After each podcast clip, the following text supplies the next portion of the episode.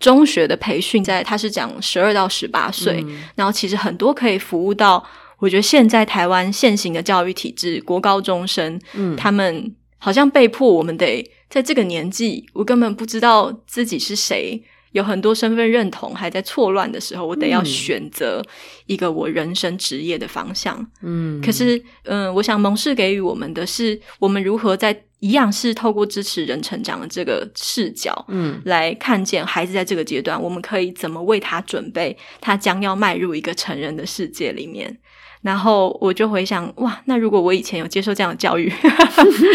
哇，那真的是大家都可以很呃心无挂碍的做自己嗯想要做的事情，而且是有意义的事情。嗯，